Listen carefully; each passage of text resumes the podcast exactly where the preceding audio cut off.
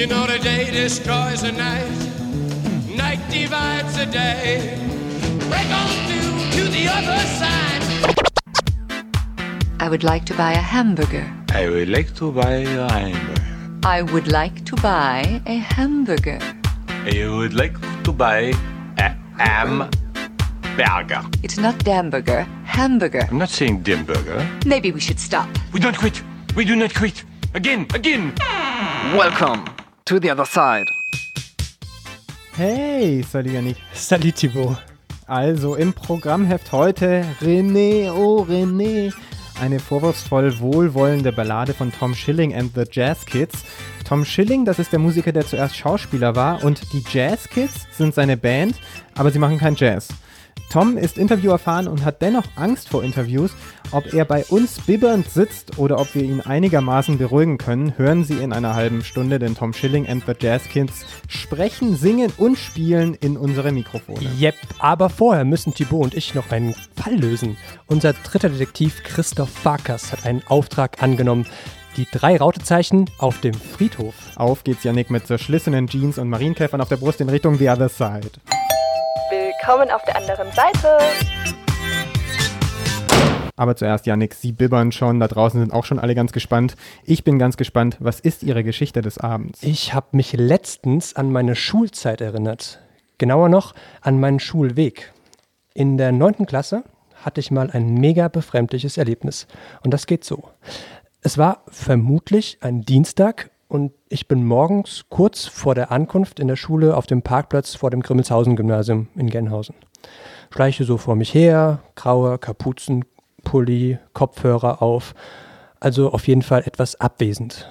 Wie man halt so ist auf einem Weg, den man jetzt wirklich viel zu gut kennt.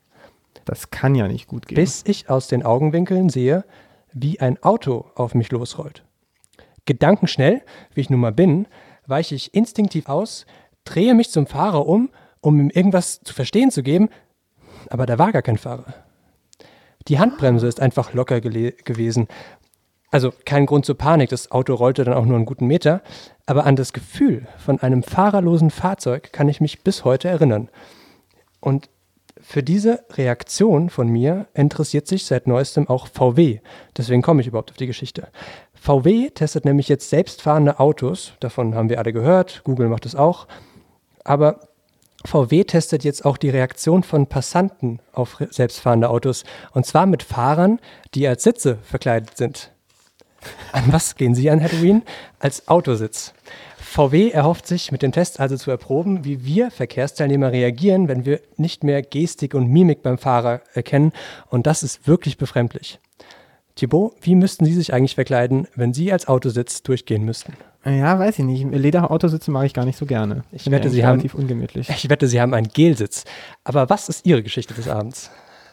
Äh, Yannick, meine Geschichte, gut, dass Sie fragen, ähm, versetzt Sie auch wieder zurück in Ihre Schulzeit, aber noch ein bisschen früher in Ihre Grundschulzeit. Mhm. Es ist heute Zeit für eine Wortschatzübung. Sie haben hier einen Lückentext. Schauen Mhm. Sie sich den mal aufmerksam an, bitte. Ja. Ich lese die vorgeschriebenen Wörter vor und Sie vervollständigen, okay? Ich hoffe, Sie kommen mit. Achtung, es geht los. Eine Geschichte, besteht aus dem Vorwort, der Mitte und dem und den den Kindern. äh, äh, ich, ich, ich helfe Ihnen mit dem ersten Wort, okay? Eine Familie besteht aus Dem dem Vater, der Mutter und den Kindern. Ja, richtig. genau B Bruder und danach weiter? Sind Geschwister. Die Brüder und Schwestern von Mama und Papa sind meine Onkel. Nee. Also eine junge Schülerin aus Berlin hat das viel besser gemacht als sie, ähm, obwohl sie sich auch nicht ganz an den Text gehalten hat, äh, den ihre Lehrerin vorgesehen hatte. Ihr Papa, Nico Kappe, hat das Arbeitsblatt getwittert, das sie ausgefüllt hat. Äh, Nikos Tochter hat nicht nur die Lücken gefüllt, sondern auch den vorgeschriebenen Text ausgebessert, wo das nötig war. Und bei ihr liest sich dieser Text dann so. Manche Familien bestehen aus dem Vater, der Mutter und den Kindern. Brüder und Schwestern sind Geschwister. Die Brüder und Schwestern von Mama und Papa sind meine Onkel. Und dann war auf dem Blatt noch ein bisschen Platz für diese zwei Zeilen. Manche Familien bestehen aus zwei Papas und Kindern oder aus zwei Mamas. Liebe Kulturpessimisten, Sie, die glauben, dass Kinder heutzutage nichts mehr Anständiges lernen, sich für nichts interessieren und sowieso alles nur den Bach runtergeht. Es könnte sein, dass Sie da falsch liegen. Es ist Zeit für die angedampfte Essenz des Senders ohne Frequenz. Das Zapping von Vincent Rassfeld. Unsere subjektive Veranschaulichung dessen, was im vergangenen Monat genau hier auf den Detektor Bytes gesagt wurde. Das Zapping also des Oktoberprogramms, wo die Zeichen standen auf Bots, Bob und Billy Bush. So sei es.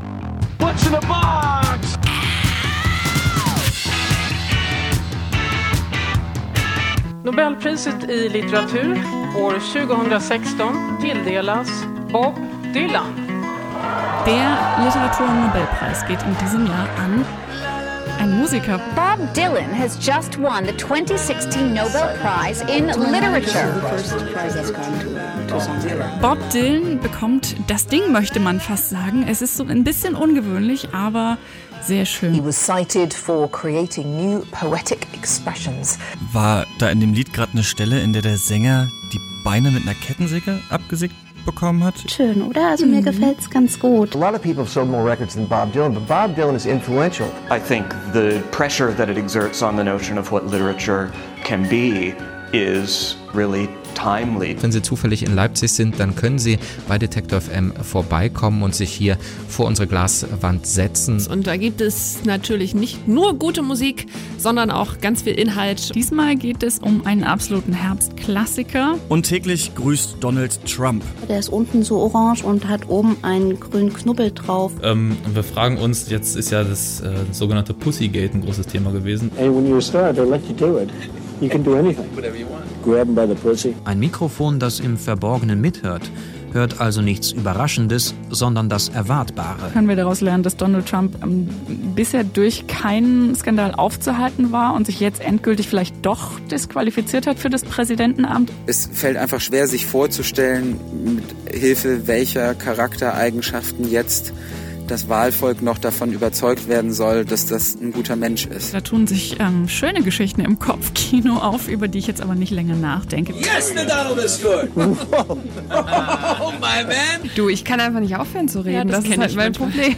So, Was machen er, wir, wenn der Wahlkampf ja, vorbei ist? Und wenn er dann vielleicht tatsächlich sogar doch verloren hat. Was erwartet uns in den nächsten drei Wochen? Wo, äh, drei Wochen, drei, drei Stunden. Der Präsidentschaftswahlkampf wird auf Twitter und in anderen sozialen Medien sehr äh, erbittert ausgetragen. Daran beteiligen sich offenbar nicht nur menschliche Nutzer, ich habe es gerade schon angesprochen, sondern auch Meinungsbots. Dass man auf Facebook oder WhatsApp da Nachrichten bekommt, die nicht von Menschen, sondern von kleinen Computern ausgesendet werden. Wenn ich nach Deutschland schaue, habe ich schon ab und zu den Verdacht gehabt, in den letzten Landtagswahlkämpfen, dass da auch Bots im Spiel waren. Die Zukunft ist vernetzt. Wenn ich mir angeguckt habe, wie schnell zum Beispiel AfD-Videos geliked wurden und dann wirkte das nicht für mich wie reale Nutzer, sondern wirkte es für mich auch wie ähm, gesteuerte und programmierte, ähm, automatisierte äh, Abrufe. Ob das automatisch heißt, dass wir irgendwann alle Helene Fischer hören, ich hoffe es nicht. Ich hoffe auch nicht. Was man aber sehen kann, ist natürlich schon, dass äh, Themen in die Mitte der Gesellschaft getragen werden und auf die Agenda gerückt werden, die eigentlich vielleicht gar nicht die Relevanz hätten. Moin Moin, Frau Merkel. Dieses Mal ein Video ganz speziell nur für Sie. Äh, okay. Also, falls Sie uns gerade auf Ihrem Galaxy Note 7 hören, vielleicht lieber abschalten oder...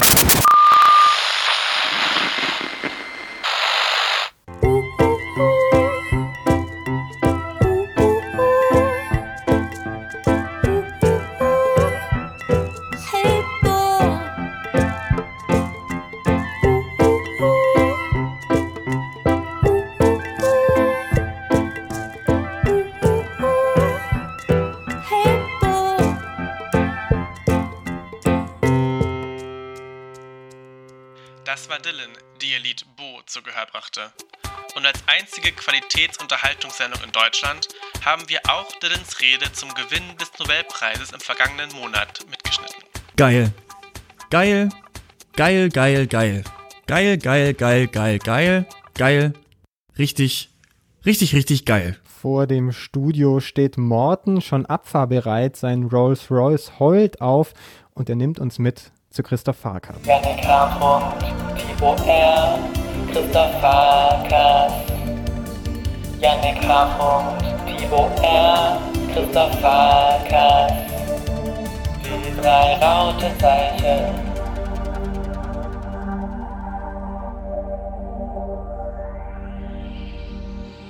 Unsere drei Detektive sind zurück aus der Südsee. gebräunter als Tom Hanks in Castaway, die Bäuche rund vor Walfleisch und mit Sandresten in den Augenbrauen. Zu Haus ist es Herbst geworden und die Arbeit ruft. Christoph ist in aller Herrgottsfrühe mit einem Fax zum Friedhof aufgebrochen. Yannick und Thibaut sind ihm inzwischen hinterhergefahren. Nach dem Früchtemüsli mit Mandelmilch und ihrem Morgen-Yoga. Oh, du wunderschöner Herbst, wie du die Blätter golden färbst. Ach, lass mich mit Lyrik in Ruhe, Erster. Ich habe ein richtig flaues Gefühl. Warum Christoph uns ausgerechnet hier raus zum Friedhof bestellt hat, ich will es lieber gar nicht wissen. Da, da am Tor. Da steht er ja ganz im Schwarz. War ja klar. Hallo Yannick. Hey Thibaut. Ich will gar nicht lange rumreden. Unser Auftrag heute ist nämlich geheimnisvoll genug. In unserem alten Faxgerät habe ich am Morgen eine kryptische Nachricht gefunden. Passt mal auf. BBB Herr Jemine. Ein Grab, ein Film. Geht das einst weiter? Kehrt er wieder? Kommt ein zweiter? Für mich stellt sich da eigentlich nur eine Frage. Ist Schiller oder die Telekom unser neuer Auftraggeber? Dann, dann, dann. Passt doch mal auf, das ist doch ganz einfach, Kollegen. Wir müssen das Grab einer Filmfigur finden, die mit B beginnt. Mal sehen. Batman. Big Lebowski, Bridget Jones. Mhm, mhm. Die leben ja alle noch. BBB. Herr Jemine. Könnte heißen, dass man sich vor der Figur, Figur fürchten muss. Ach, Zombies? Warum müsst ihr mich da immer mit reinziehen? Ja, geh doch nicht immer vom Schlimmsten aus, Thibaut. Ich habe mich schon ein bisschen umgeschaut und festgestellt, Filme auf Friedhöfen spielen zwar oft im Herbst oder im Dunkeln, aber es gibt längst nicht nur Horrorfilme. Kommt mit.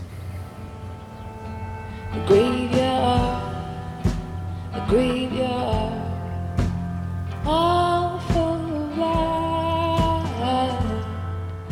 Oh boy, ihr seid ja ganz schwarz-weiß. Wir sind auf dem Friedhof von Quedlinburg. Es ist 1919 und dort vorne liegt Franz, ein junger Soldat, der nicht aus dem Krieg heimgekommen ist.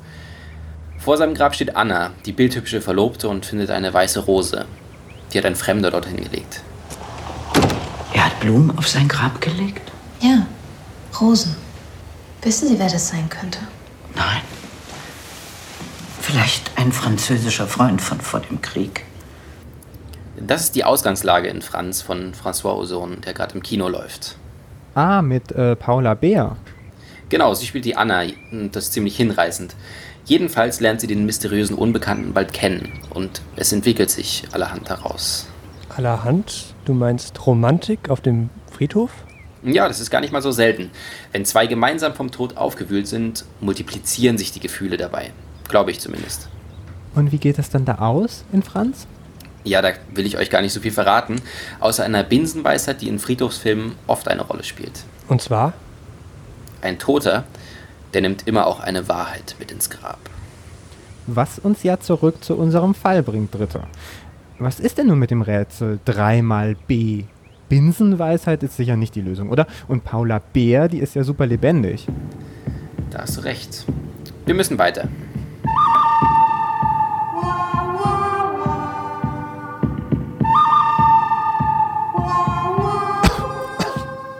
Boah, es ist auf einmal staubig hier und, und so heiß. Oh, und wo sind denn die ganzen Bäume hin? Jeha! Wir sind mitten in der spektakulärsten Friedhofsszene der Filmgeschichte. Hier geht es nicht um Ruhe, Trauer oder Romantik, sondern um Leben und Tod. Oder um 200.000 Dollar. Die sind hier nämlich zwischen den Gräbern verbuddelt. Willkommen in Sergio Leones zwei glorreiche Halunken. Damit meint er bestimmt euch beide.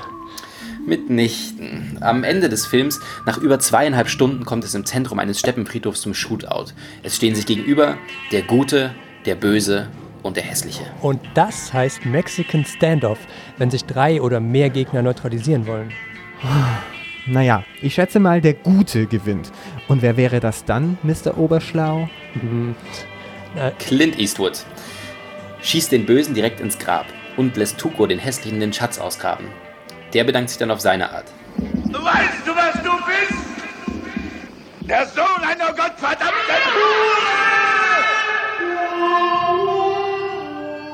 Und wo sind jetzt die drei Bs? Auf dem Grabstein vielleicht, an dem der Schatz versteckt war? Tja, da liegt genau das Problem. Da steht nichts drauf, weil Leichen aus dem Sezessionskrieg dort verscharrt sind. Namenlose, Unbekannte. Das zeigt uns, der Friedhof kann im Film nicht nur eine romantische Ebene haben oder Kulisse für wüsteste Schießereien sein, nein, er ist oft auch ein pazifistisches Symbol, ein Mahnmal gegen die Sinnlosigkeit von Kriegen. Das hilft uns aber wenig, denn wieder kein B hier. Wir müssen weitersuchen und wohl doch, tut mir leid, Thibaut, in die düstere Ecke des Friedhofs. Och nö. Ja, endlich wird's spannend.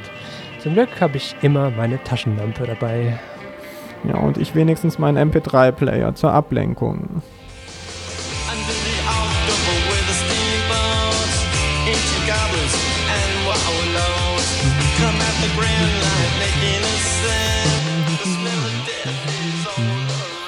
Mach mal aus jetzt, wir sind da.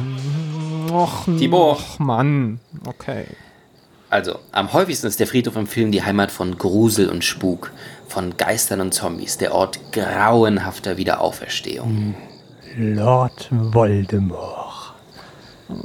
Da, da hinten, da, da blinkt was. Ein Schild, das auf ein Grab zeigt. Wa- Was steht da drauf? Beetlejuice. Beetlejuice.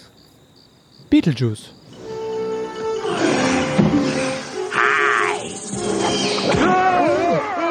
Oh, verschwinde! Jetzt hau ab! Hau ab! Geh weg! Oh Gott. Ist ja gerade nochmal gut gegangen. Sagst du. Hier liebt er, also der Beetle. Mein Gott, erst jetzt fang nicht wieder damit an. Du hast doch gerade gemerkt, dass er auftaucht, wenn man dreimal seinen Namen sagt. Dieser hyperaktive, sexistische Poltergeist aus dem Film von Tim Burton. Ach so, ja. Jetzt erinnere ich mich. Und stimmt, ja, der lebt ja eigentlich auch auf einem Friedhof. Auf einem ziemlich überzeichneten Friedhof. Lächerlich kulissenhaft.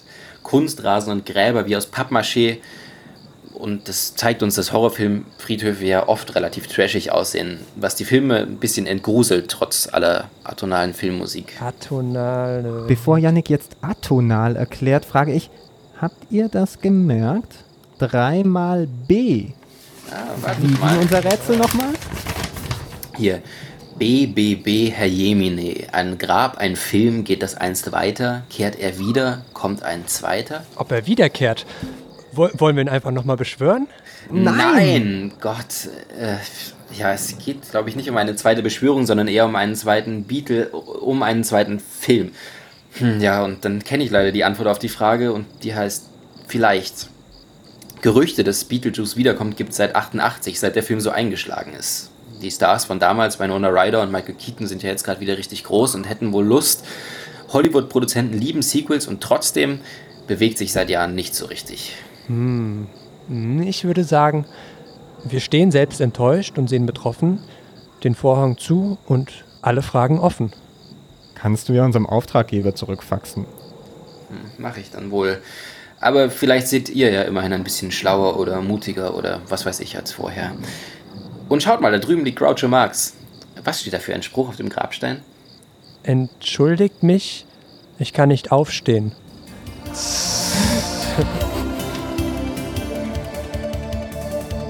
Die drei Rautezeichen. In sechs Minuten empfangen wir hier an diesem Mikrofon Tom Schilling. Und die Jazzkids, immer die ganze Wahrheit, Thibaut, immer die ganze Wahrheit. Okay, Sie haben recht, aber das passiert schon mal, wenn sich Bands mit einem besonderen Sänger oder einer besonderen Sängerin schmücken. Von kleinen Bands mit großen Stars erzählt auch unser Fund aus dem Detektor FM Archiv. Wir befinden uns im Mai 2013 und sind vom Rewind verweht.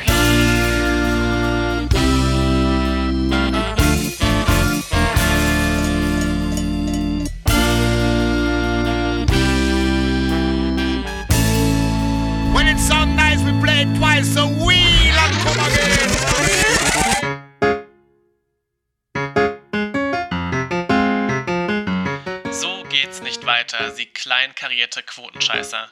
Yannick, Thibaut, Sie müssen echt was tun für Ihre Karriere. Und für meinen Geldbeutel. Wie lange sitzen Sie jetzt eigentlich schon in Ihrem kratzigen Do-it-yourself-Studio mit Aldi-Mikros? Wie lange glauben Sie, lässt Sie überhaupt noch ein Radioboss in ein Mikro sprechen, bevor Sie selbst beim Discounter an der Kasse sitzen? Diese Sendung braucht wirklich endlich den Durchbruch. Sie braucht krachende Publicity. Sie braucht jemanden, über den alle twittern, snappen und faxen. Sie braucht einen großen Namen, einen prominenten Co-Host. Das ist doch gar nicht so schwer, verdammt, Sie Nischentröten. Nehmen Sie sich einfach ein Beispiel an Erik Lautenschläger und Tom Krimi. Erstmal keine bessere Voraussetzung als Yannick Hannebohn und Thibaut Schremser. Aber die beiden, also Erik und Tom, haben was gemacht aus ihrem kreativen Startguthaben. Sie haben für ihre Band Prag einen Promi angeheuert, Nora Tschirner. Und heute die Polter kam die Rendite in Form von Aufmerksamkeit.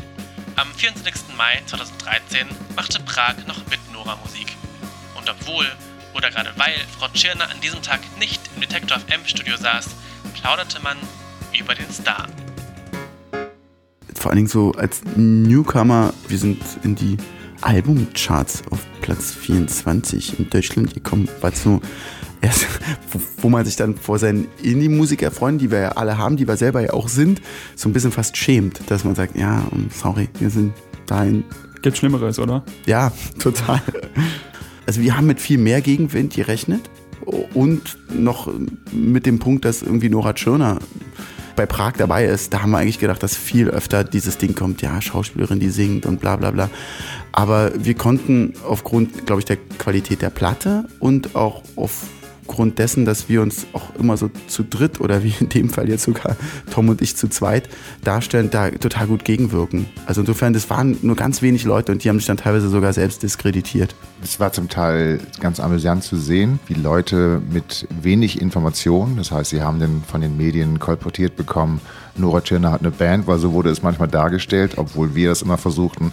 Äh, Es gibt eine Band, in der auch Nora Tschirner spielt. Die haben dann diese einfache Information bekommen und sagten, oh, geil, kaufe ich. Um dann festzustellen, also das erste Stück, da singt ja überhaupt niemand. Das ist ein Instrumental, was ist denn da los? Und dann muss ich sieben Stücke warten, bis ich Nora Tschirner höre. Ja, furchtbar. Kann ja wohl nicht wahr sein.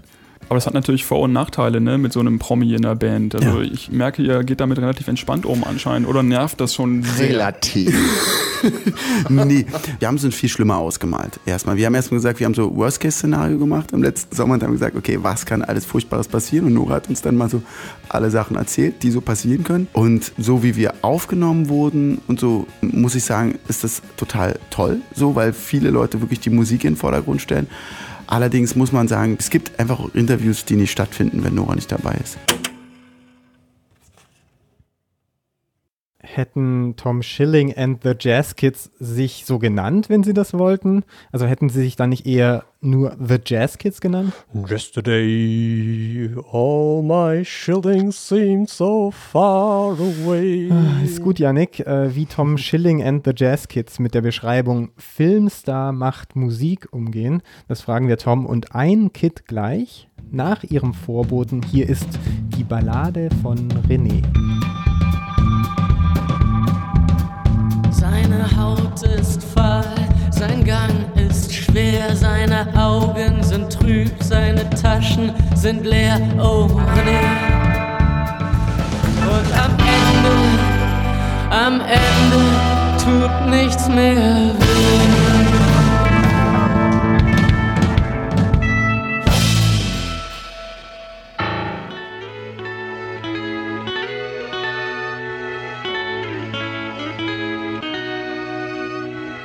Ich werde Vater. Ich werde Vater. Und ich habe Angst. Davor, meine Freiheit zu verlieren, davor, falsche Entscheidungen zu treffen, davor, abwesend zu sein von der Familie, abwesend von mir. Ich sage nicht, dass die Angst überwiegt, aber zu sagen, dass die Angst nie da ist, das wäre eine glatte Lüge. Ignorieren will ich sie nicht, die Angst, aber will ich sie spüren? Ich glaube nicht. Angst ist für die Seele ebenso gesund wie ein Bad für den Körper, hat Maxim Gorki gesagt. Aber zu viel Baden macht die Haut kaputt. Tom Schilling, Leo Eisenach, guten Tag. Guten Tag. Guten Tag. Und willkommen auf den Bytes von Detektor FM. Tom Schilling, Sie haben vor einiger Zeit beschlossen, dass Sie ab jetzt nur noch Dinge tun, vor denen Sie Angst haben. Yannick und ich, wir haben Sie um ein Interview gebeten und Sie haben ja gesagt. Wovor haben Sie Angst? Ähm, ich, ich wollte es eigentlich gar nicht machen, ehrlich gesagt. Also ihr habt die Anfrage über Embassy of Music, Music gestellt und äh, an unseren äh, ähm, äh, Drummer ähm, Philipp Schäper, äh, der hat das ein Interview machen. Aber das finde ich super, weil Tom Schilling sagt uns in allen Interviews, Janik, dass er Angst hat davor, interviewt zu werden. Bei uns anscheinend. Ja. Hat einfach nur keinen Bock gehabt. Ja, ist, doch- ist doch schön. Ja. Sind Sie trotzdem hier und ich finde auch, um die ganze Gesprächssituation so ein bisschen zu intensivieren, sollten wir alle erstmal über unsere Ängste reden. Ich fange vielleicht mal an. Hm. Ich habe angefangen. Ich fange vielleicht, ich mache dann vielleicht weiter. Ich habe ultra Angst, alt zu werden. Ich weiß nicht, ob, ob, ob Sie das kennen. So diese Geheimratsecken werden irgendwie größer und irgendwie die ersten Leute fangen an, "Hm, hast du eigentlich schon graue Haare oder nicht? Ja. Und das ist so ein Ding, was mir so extrem Angst macht. Aber erst seit ich 26 bin. Leo, wie ist es bei Ihnen? Hm, ich habe davor eigentlich keine Angst.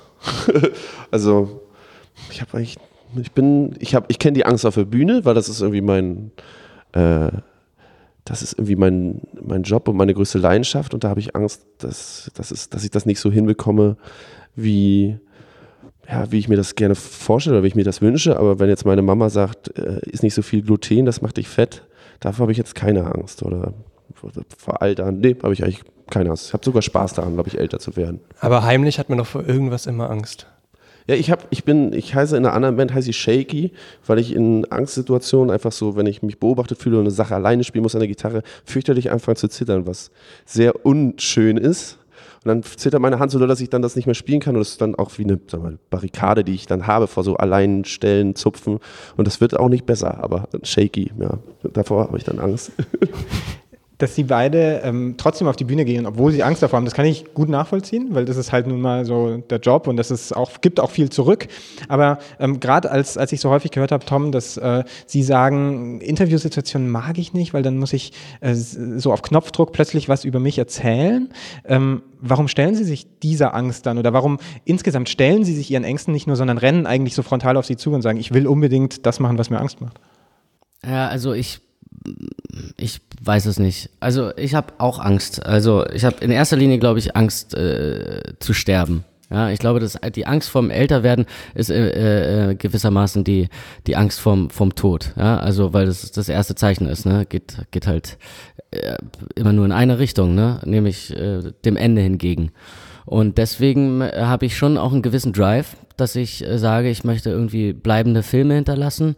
Ich möchte irgendwie mir meine Träume erfüllen. Ich möchte viele Kinder haben. Ich möchte ähm, ei- eine Platte aufnehmen ähm, und ähm, das gibt mir irgendwie einen gewissen, ja, einen gewissen Drive und dem kann, kann ich mich gar nicht entziehen. Also ich ähm, muss damit arbeiten und damit verbunden sind natürlich aber auch dann die Sachen, die da dranhängen, der, äh, dass man auch natürlich, wenn man sich ähm, mh, sich sich präsentiert und, und, und irgendwas vorführt ähm, in einem Film oder auf der Bühne, dann muss man halt unweigerlich auch ab und zu Interviews geben und ähm, das gehört halt einfach dazu. Aber das nehmen wir ja in Kauf, weil uns ähm, dann das auf der Bühne und bei mir auch im Film so uns das dann auch wieder ganz, äh, ganz äh, toll zurückzahlt. Ja, jetzt sprechen wir auch schon die ganze Zeit über Sie, Tom. Mhm. Das ist eigentlich super nervig, oder? Leo, so die ganze Zeit mit Tom Das ist- Schilling interviewt zu werden. Ist mein, es Und- ist ja mein erstes Interview mit Tom und äh, Tom ist darin viel besser, intelligente Antworten zu geben als ich. Insofern bin ich sehr glücklich über jede Frage, die an ihn geht und nicht an mich. Ja. Fand ich zum Beispiel jetzt noch nicht. Fand sie noch nicht? Nee. Ist doch gut. Ah, okay. Aber nee, ich bin das, man ist es gewöhnt. Man ist es irgendwie gewöhnt, ja. Ich finde das auch nicht, es ist auch, nee, ist doch, ist doch schön. Das ist, das Das ist die ist- Chance, die wir Mhm. haben, die Musik vor so vielen Leuten zu prä präsentieren, weil Tom Schilling schon mit einem Namen und einem Gesicht kommt und Aber passiert es nicht, also vielleicht aus Erzählungen der anderen kann man das vielleicht äh, ableiten, dass äh, ständig Fragen an Tom gehen und dann man selber so ein bisschen im Hintergrund ist? Vielleicht Ich bin ja, ich bin ja Bassist, äh, ich, das ist meine Aufgabe, ja im Hintergrund zu sein. Und Okay. dafür, dafür, dass ich nur Bassist bin, bin ich schon ganz, ganz gut weit nach vorne gekommen eigentlich. nee, das ist, doch, das ist doch total in Ordnung. Ist okay. Ja, ja. Aber vielleicht, äh, Sie hätten jetzt auch die Möglichkeit, vielleicht Tom mal so eine Frage zu stellen im Interview, wenn Sie wollen. Müssen aber nee, auch nicht. ich glaube, das ist, das ist unvorbereitet. Guck mal, das, das wäre das, es ist ja nun mal so, er mag nicht interviewt werden, er muss mich aber mögen. Wenn ich ihn jetzt anfange zu interviewen, dann leidet vielleicht unsere Beziehung darunter. Okay, dann übernehme ich vielleicht eher die böse Aufgabe und stelle eine Frage. Ähm, Also Sie würden nicht, nicht abstreiten, äh, dass, dass es bei Ihnen ganz klar so ist, dass es halt einen Star gibt, der die Band groß macht und, und der dafür sorgt auch, dass, dass sich viele Leute für diese Band interessieren. Weil es gibt ja andere Beispiele, wo es ein bisschen, naja, es ist schon wichtig, wir machen halt Musik gemeinsam und da ist halt ein Star dabei, gut. Es ist ja nun mal auch so, dass es einfach auch zum Beispiel bei diesem Projekt Tom die Texte schreibt und die Musik. Es ist ja eindeutig, ähm, also es ist natürlich auch jetzt, wir sind die Band, wir haben uns klar dazu committed und wir, wir lieben das, was er macht und für Proben, wir sind jetzt keine bezahlten Typen, die jetzt einfach nur kommen und das runterspielen, sondern wir glauben daran. Ähm, und, und wir glauben an Toms Musik, aber es ist natürlich, es ist, es ist natürlich Tom Schilling, der seine Songs schreibt. Ich finde find, find die sehr gut, sonst wäre ich nicht hier. Sie haben, Tom, ähm, die zwei ersten Jazz-Kids, äh, es sind noch zwei dazugekommen inzwischen, aber die beiden ersten haben Sie bei den Dreharbeiten zu Oh Boy kennengelernt. Und Mhm. so startete das Projekt, baute sich langsam auf. Das ist jetzt Mhm. vier Jahre her. Ähm, was ist passiert seitdem? Was war das für eine Zeit seitdem? Also wir spielen noch nicht seit vier Jahren miteinander. Wir haben uns dann erstmal angefreundet, das war ziemlich wichtig, äh, haben miteinander äh, viel Zeit verbracht und ähm, irgendwann haben wir gedacht, ja, vielleicht können wir zusammen Musik machen. Und dann ähm, hat sich das glücklich gefügt, dass, dass ähm, die Band sich darum herum ähm, so aufgebaut hat, dass es eine Synergie gibt, die darüber hinaus gibt. Also, weil ich bin, ich komme mit, mit zwar mit Texten und mit einer mit einer äh, Songstruktur, ja, also und mit Akkorden und ich, das klingt dann so wie Wandergitarre, wenn ich das äh, wie ein Lagerfeuerstück. Und aber die, die Musiker in der, in der Band äh, machen das schon zu diesem Sound, den wir entwickelt haben. Und ähm, das war äh, entweder eine glückliche Fügung oder Schicksal, dass wir uns gefunden haben und dass, ähm, dass es so unterschiedliche Charaktere sind, die uns halt klingen lassen äh, wie eine Band, die halt nicht irgendwie hinter, also hinter einem Projekt irgendwie einfach nur äh, irgendwas einspielt. So, das ist es halt nicht. Und das hat, das hat ein bisschen wie, wie kam das eigentlich, dass du hinzugestoßen bist? Äh, Philipp sagt. Nee, ich, ähm, ich, ich wollte nur mal so quasi, auch diese Antwort passt ganz gut ja zu meiner davorigen Antwort, weil ich meine, er müsste ja nicht mehr raufschreiben and the Jazz Kids, aber es gibt nun mal auch and the Jazz Kids, du hättest auch einfach schreiben können Tom Schilling in Konzert. es Ja. ist durchaus and the Jazz Kids. Also es ist durchaus, ja. Ja. Okay. Eine Sache, die wir beitragen. Aber so zufällig war es ja gar nicht. Ich habe irgendwie gelesen, dass sie ja doch äh, gecastet haben, ziemlich lange auch, die beiden verbleibenden äh, Jazz-Kids. Also gecastet, finde ich, stimmt in diesem äh, ist, ist, Das ist äh, völlig ist- falsch ist- recherchiert. Sagen Sie es nee, ruhig, wie es nee, ist. nee, nee, es ist ein furchtbares Wort in Ja. diesem äh, in diesem äh, Zusammenhang, weil ähm, Mhm. das glaube ich anders heutzutage konnotiert ist. Mhm. Ähm, Recherchiert, gefunden, gedatet. Nein, manchmal, ma- nee, manchmal sind das ähm, äh, Vorgänge, die, es ist wie eine Eingebung. Also ich glaube, wie, wie kam es, dass du da hinzugekommen bist? Ich glaube, Und wir hatten wie, ähm, quasi die ersten, die noch von dem Projekt von Oh Boy dabei sind, äh, der Philipp und der Chris. Die haben, wir haben zusammen studiert, Jazz studiert an einer Uni und dementsprechend kannten sie mich und wussten, dass ich halt, ähm, Tom Schilling Jazz Kids macht ja kein Jazz, sondern wir machen ähm, ja, traditionelles Singers, Songwriter, ma- eher so ein bisschen amerikanisch, ich weiß nicht, wie man es sagen soll. Ich weiß es auch nicht, ja. Sagen wir Musik Jazz dazu. Nee, es ist, es ist kein Jazz und deswegen haben sie auch mich gefragt, weil ich bin kein besonders guter Jazzbassist und das ist aufgefallen an der jazz ja. Und zum Beispiel der Lenny Swieler, unser Gitarrist, äh, mit dem hatte ich vor fünf Jahren schon mal äh, drei Stücke aufgenommen in einer anderen Konstellation mit anderen Musikern. Und ähm, das hatte mir damals überhaupt nicht zugesagt. Es war wirklich perfekt produziert, aber ich habe gespürt, hier, das ist nicht stimmig, da, das, das, das funktioniert nicht. Und dann habe ich da im letzten Moment die Reißleine äh, gezogen und alle waren irrsinnig sauer auf mich und so, aber ähm, ich habe den Lenny da kennengelernt und ähm, ein Freund von mir hat mich nochmal erinnert, dass der Lenny ähm, doch ziemlich gut da reinpassen würde und so kam zum Beispiel der Lenny jetzt dazu. Also manchmal kommen die Dinge einfach ganz selbstverständlich und von alleine. Es braucht halt einfach ein bisschen Zeit vielleicht, ja. Mhm. Tom, Sie haben bei Oh Boy äh, sich die zwei, Christopher und Philipp, geschnappt und jetzt äh, Ihr Musikprojekt ab, aufgebaut. Äh, Sie haben bei den Dreharbeiten zu Unsere Mütter, unsere Väter Ihre Verlobte kennengelernt, äh, die Mutter Ihres zweiten Kindes. Sie haben jetzt diesen Sommer äh, Werk ohne Autor gedreht mit äh, Paula Beer und Florian Henkel von Donnersmarck, dem Leben der anderen Regisseure. Wen haben Sie sich geschnappt für Ihre Zukunft? Bei den Dreharbeiten? Ob ich jemanden mitgenommen Ja, habe? wieder Hm? mal bei Dreharbeiten, ne? Ähm, Ähm, es ist ein neues Kind entstanden. Ja, es passiert immer irgendwas Tolles, ja. Aber, aber während der Dreharbeiten mit jemandem von den Dreharbeiten? nee, mit meiner Verlobten. Ja. Okay, also die, die, dieser Film hat jetzt ihre Zukunft nicht weiter. Ja, ich finde, das prägt meine Zukunft schon, dass ich, dass ich äh, nochmal Vater werde. Ja, ja, ja, klar. Ja. Das ist ja nicht Werk ohne Autor. Ja, Autor. Ja, manchmal dauert das ja auch, bis man die dann mitnimmt, wahrscheinlich auch. Man weiß es vielleicht erst später erst, wie man davon mitgenommen hat von den Dreharbeiten. Ja, ja. Wir fragen einfach in zwei Jahren nochmal. Mhm. ähm, ich habe äh, diese schöne Sendung Zimmerfrei mit Ihnen gesehen. Und da mhm. haben Sie gesagt, Sie seien Satanist. Nee. Satanist nicht gewesen. Satanist, Satanist gewesen, dass gewesen. sie so eine satanistische Phase hatten. Mhm. Ja. Mhm. Nur kleidungsmäßig? Oder haben sie den Teufel auch so richtig angebetet? Nee, das ist ja albern. Ja. Also im Satanismus geht es ja auch nicht darum, irgendwie sich im Bild vom Teufel irgendwie äh, zu Hause hinzustellen, sondern ich war einfach fasziniert von dieser äh, Black Metal-Szene in Norwegen. Das, also äh, ich glaube, ich habe so eine Vorliebe für Subkulturen. Und ich wollte mich als äh, Zwölfjähriger so weit wie möglich von allen anderen abgrenzen. Und da kannst du halt kein Hip-Hop und kein Grunge hören, sondern musst irgendwie dahin, äh, was extrem, entweder irgendwo hin, wo es extrem uncool ist oder wo es wirklich ähm, böse zugeht. Und da hatte ich mich halt. Und was davon ist Satanismus? Wie bitte? Extrem uncool oder böse zugeht? Beides, letztlich. Beides. Ja. also, also ich war nie irgendwie auf dem Gothic-Fest äh, in, so in, Leipzig oder so, Zillow, Zillow Open Air oder wie das mhm. heißt. So. Es war einfach so eine innere Phase vielleicht auch für Sie.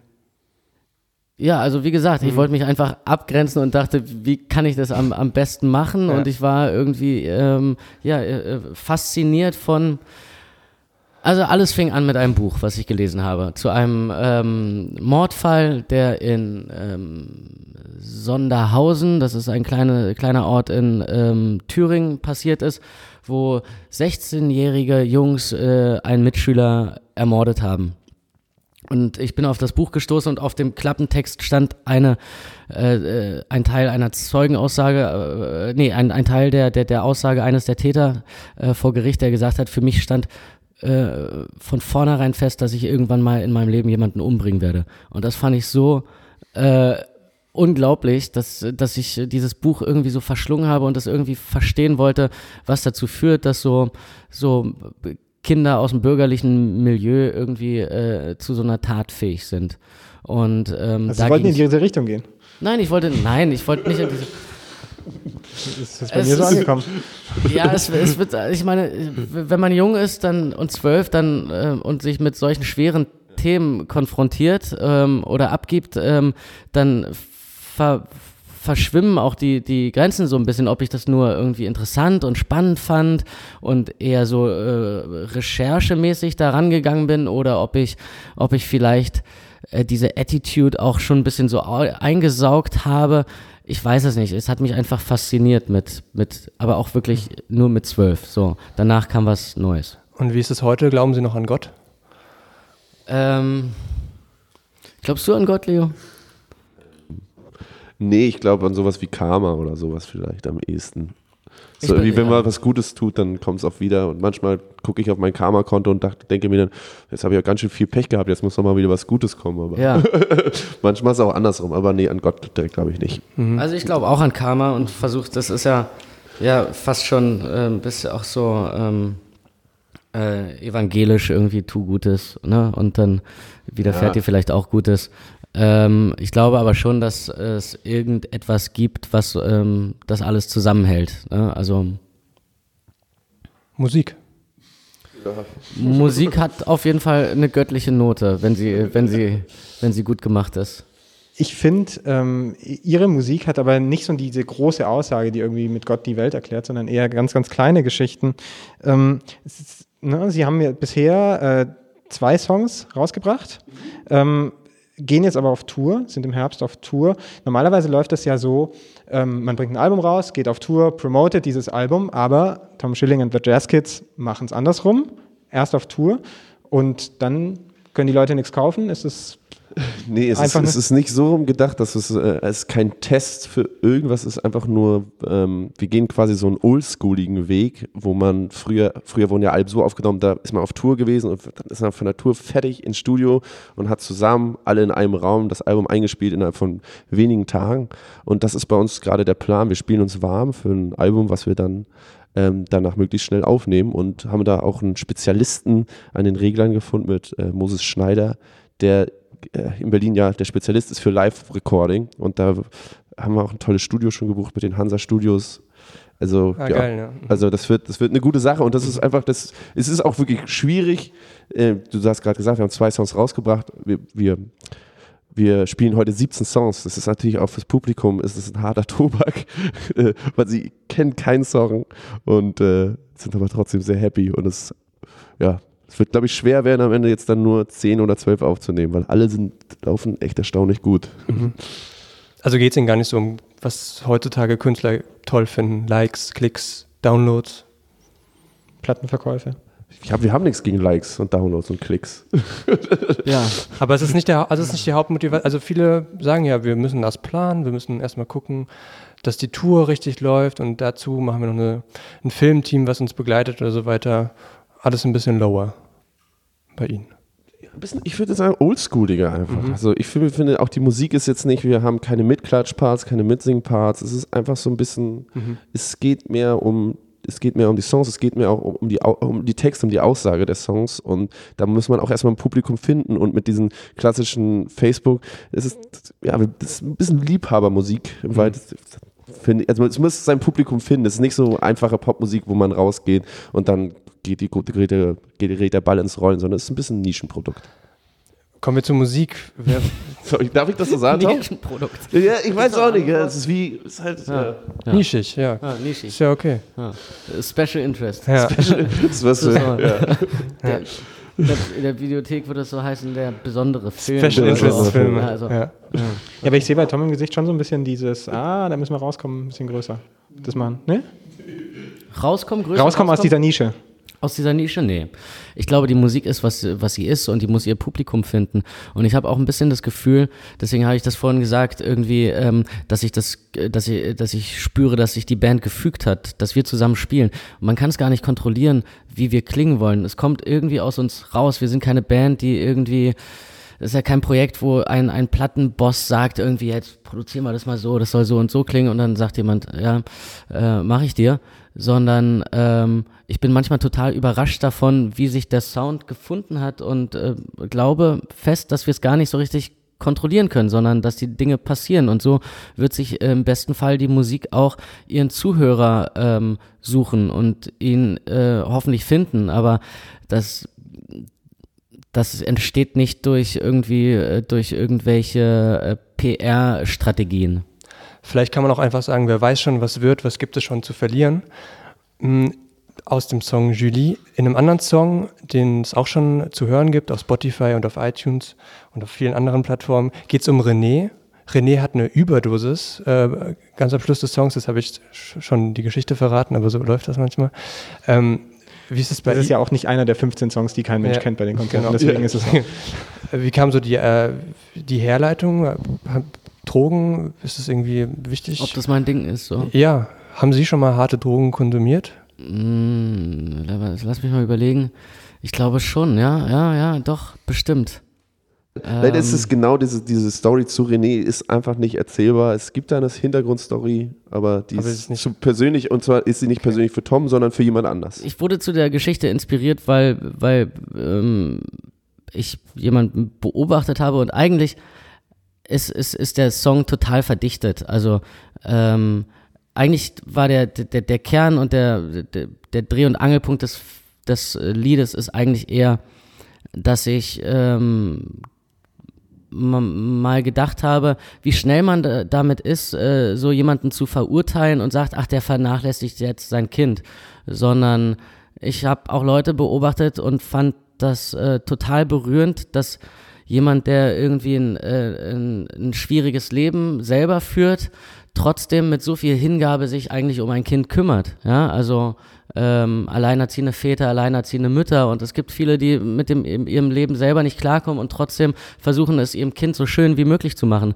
Und in dem äh, Song habe ich das dann verdichtet und ein dramatisches Ende geschrieben, äh, aber im Prinzip ist es für mich eher eine große Tragödie und eigentlich eine, eine, eine sehr große Liebesgeschichte. Also das heißt ja auch, seine Liebe äh, ist endlos, das Leben wohl nicht, ja. Und ähm, aber er kümmert sich ja total um seinen Sohn. Es ist halt nur, hat sich halt verdosiert, sozusagen.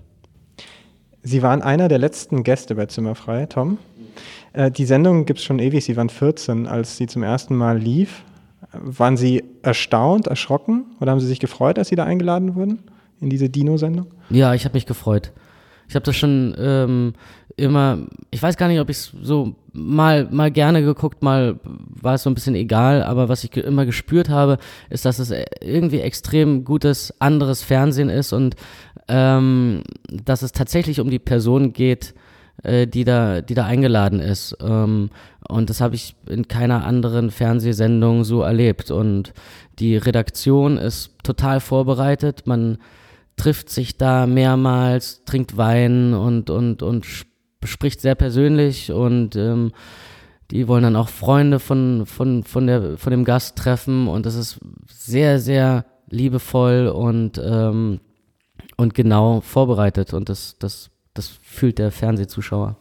Was war besser, die Gespräche im Vorhinein Vielleicht auch danach oder die Gespräche während der Aufzeichnung? Nee, ich fand die Auf Auf Aufzeichnung sehr, sehr, sehr angenehm und irgendwie, es waren ganz besondere 60 Minuten.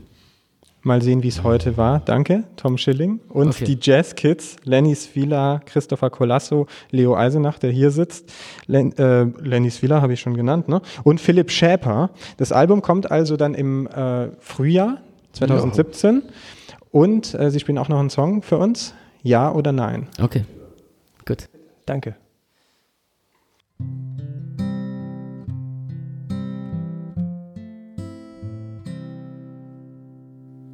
Wenn der Weg mir unendlich scheint und die Reise mühsam und schwer, wirst du mir beistehen, ja oder nein?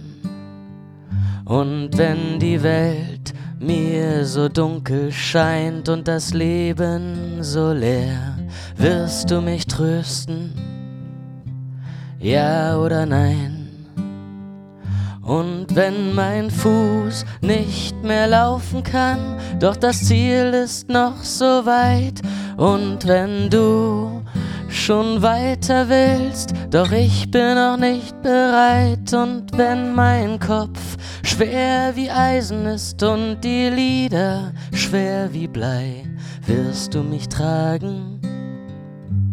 Ja oder nein? Und wenn im Juni der Mond erblüht, so rot wie die Lust, soll ich ihn pflücken? Ja oder nein? Und wenn am Himmel die Sterne verglühen des Nächtens im August. Soll ich's dir zeigen? Ja oder nein? Und wenn der Wind in den Bäumen uns was erzählen will und wenn der Abend ins Land einbricht und die Welt steht herrlich still und wenn die Schönheit des Ganzen kaum zu ertragen ist, sollen wir's teilen? Ja oder nein?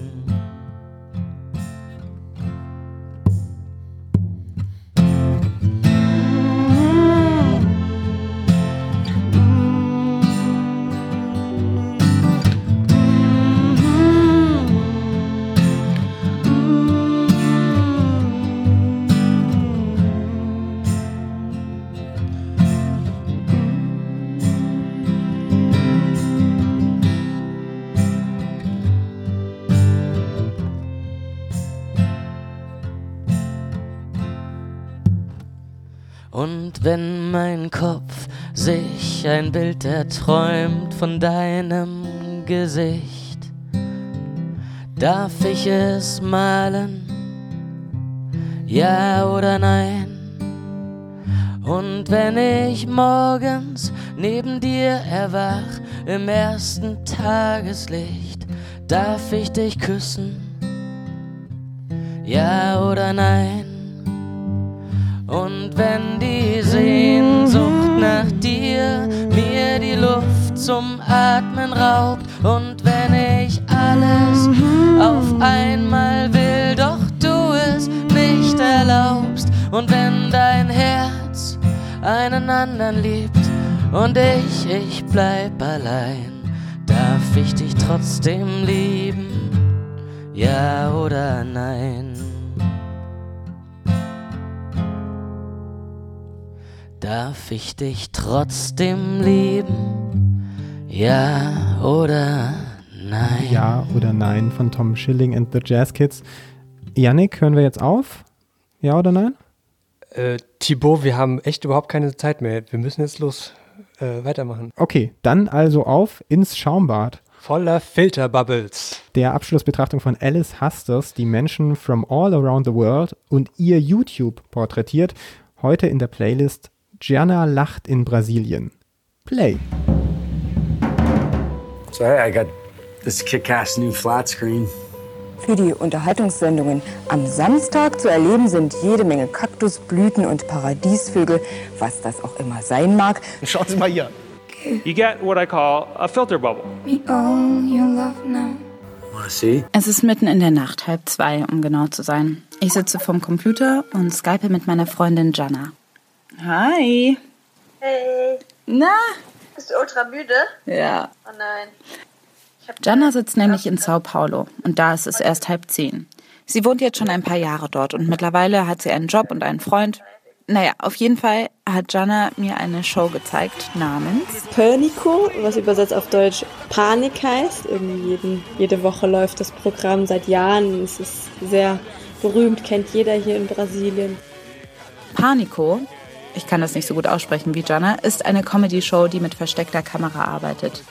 Und mir fällt als allererstes mal eins auf. Die halbnackten Frauen, die um den Moderator herumstehen. Die nennt man Paniquete. Werden immer so, so, so Sounds eingespielt, wenn die dann irgendwie auf den Arsch die Kamera halten oder so oder auf die Brüste. Das ist richtig bescheuert. Das ist schon gewöhnungsbedürftig genug. Aber was wirklich krass ist, sind die Scherze, die da gemacht werden. Da ist zum Beispiel dieser hier mit der Sängerin. Man sieht sie nach einem Auftritt. Sie geht auf ein Hotelzimmer und wird begleitet von ihrem Bodyguard. Und auf einmal fängt der Bodyguard an zu telefonieren. Er streitet sich offensichtlich ziemlich heftig mit seiner Freundin. Er fing an zu sagen, dass er, dass er das nicht machen kann, dass, er, dass sie sich nicht trennen können und dass er sich umbringen wird und weiß ich nicht was.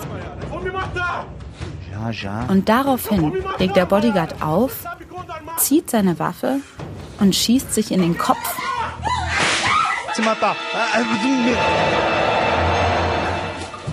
Der Zuschauer sieht natürlich, dass es ziemlich billig gemacht ist. Durch einen Mechanismus platzt eine Blutpatrone und die spritzt an die Wand. Und natürlich gibt es auch keine Einschussstelle und nichts. Aber die Frau ist natürlich in dem Moment in heller Panik. Und nach ein paar Minuten dann kommt das Team rein. Mit einer Blaskapelle. Und die Frau ist völlig aufgelöst.